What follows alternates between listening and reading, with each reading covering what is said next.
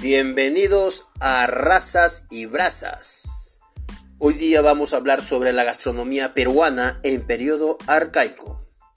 Cabe mencionar que 8000 años antes de nuestra era se inicia con más fuerza la domesticación de plantas y animales en los valles interandinos, pasando los cazadores recolectores a reconocer las plantas y animales beneficiosos, realizando algunas experiencias con estos y transmitiendo su experiencia a las generaciones que lo seguían.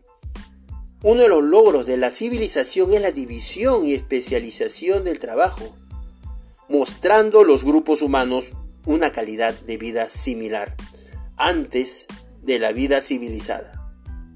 Al formarse, las sociedades se forman, como parte de ellas, extractos sociales de diferentes niveles tomándose desigual la distribución de la producción y haciendo la calidad de vida escalonada.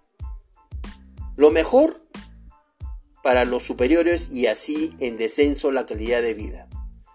Ya el investigador Silva Santiesteban Fernando en el año 1998 publica y nos precisa que el proceso que llevó a la especie humana hacia la domesticación de animales y plantas Duró mucho tiempo. Ocurrió en forma desigual y en formas diferentes, siendo una clara referencia que refuerza esta teoría el hecho de que hace más de 40.000 años la humanidad era recolectora y cazadora. Hace 5.000 años, algunos grupos humanos y ciudades incipientes vivían de la pesca la agricultura y la ganadería, ocurriendo este desarrollo en muy pocas partes del planeta, siendo una de esas el actual territorio peruano, el que sin tener contacto alguno con otras civilizaciones y completamente aislados, llegó a formar un centro urbano muy interesante. Acá también nos dice que otro animal que también formó parte de sus procesos de domesticación fue el cuy. El que fue y es muy usado y tan famoso como fuente de proteínas en la sierra y costa del Perú.